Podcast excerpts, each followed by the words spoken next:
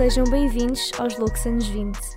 O meu nome é Beatriz Casabranca, sou uma recém-licenciada da adolescência e pessoa que não sabe o que está a fazer da vida. Antes de começar, queria mencionar um podcast de um amigo meu, o João Falamino.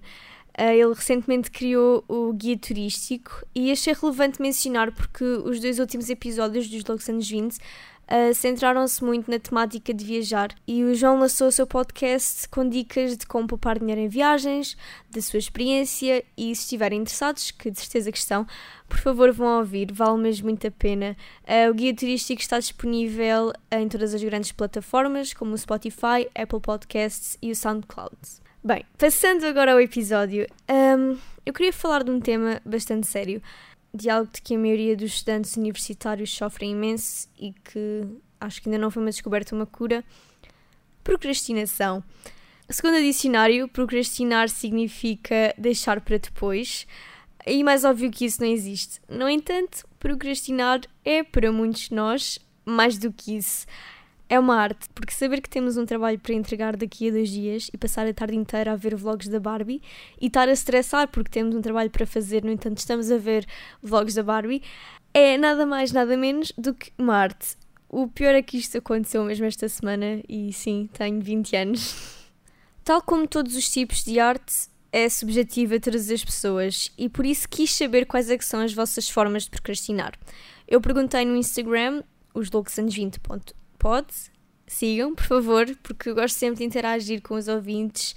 Por isso, se não seguem ainda, estão a perder. Uh, mas pronto, a maioria das respostas focou-se muito no YouTube, uh, nas redes sociais, na Netflix.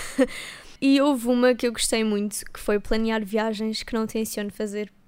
Como podem já ter percebido pelos dois últimos episódios, eu adoro a ideia de viajar e eu já pesquisei mais viagens do que aquelas que, as, que fiz realmente.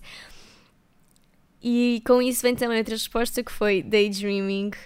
Um, e outra que eu queria falar, que é listas daquilo que realmente tenho para fazer. Isso dá-nos uma certa ilusão de que estamos a ser produtivos, quando na verdade estamos apenas a adiar o inevitável. E porquê é que eu queria falar sobre procrastinação? Uh, eu estava a procrastinar escrever o guião do podcast e estava mesmo sem ideias.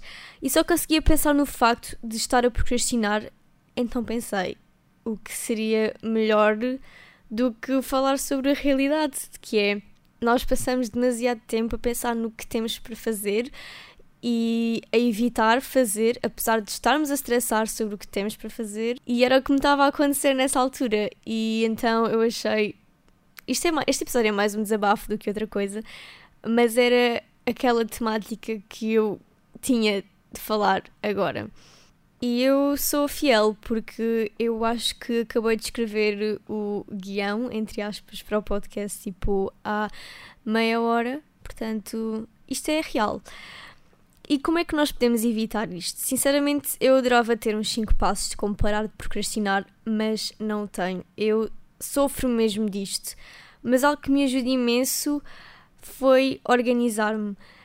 Tenho tudo o que preciso fazer apontado na minha agenda virtual, o que acaba por também ser um método de procrastinação, mas desta forma eu consigo ver visualmente como é que está a minha semana ou, o meu mês e consigo, e consigo organizar muito mais facilmente ao ver mesmo o que é que eu tenho para fazer.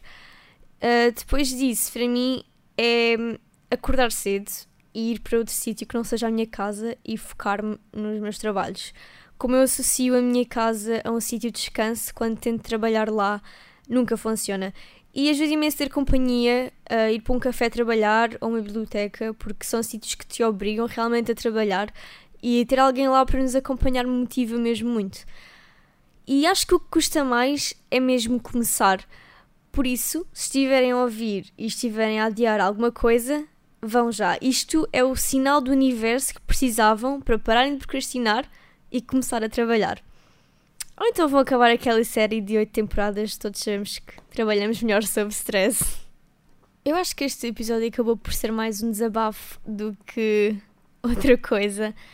Uh, mas realmente, eu quando tenho picos de criatividade e de, de organização, eu consigo fazer tudo num dia, mas quando tenho aqueles picos de preguiça e falta de criatividade e falta de motivação, eu realmente literalmente não consigo, não consigo começar a trabalhar, não consigo começar os meus projetos. Eu acho que muitas pessoas conseguem relacionar com isto. Eu evito muito fazer coisas porque sou um bocado perfeccionista e se eu começo a fazer e sei que não vai ficar como eu quero, eu evito fazer porque acho que não vou conseguir chegar às expectativas que eu tenho impostas em mim própria. Mas lá está, é o que eu disse há bocado.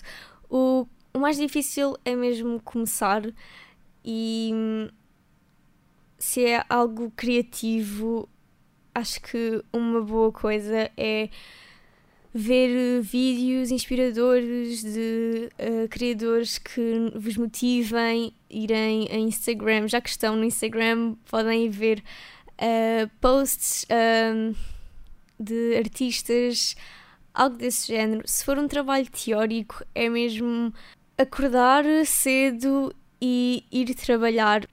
E quando nós começamos a trabalhar, acaba por não ser o bicho de sete cabeças que nós achávamos que era ao início.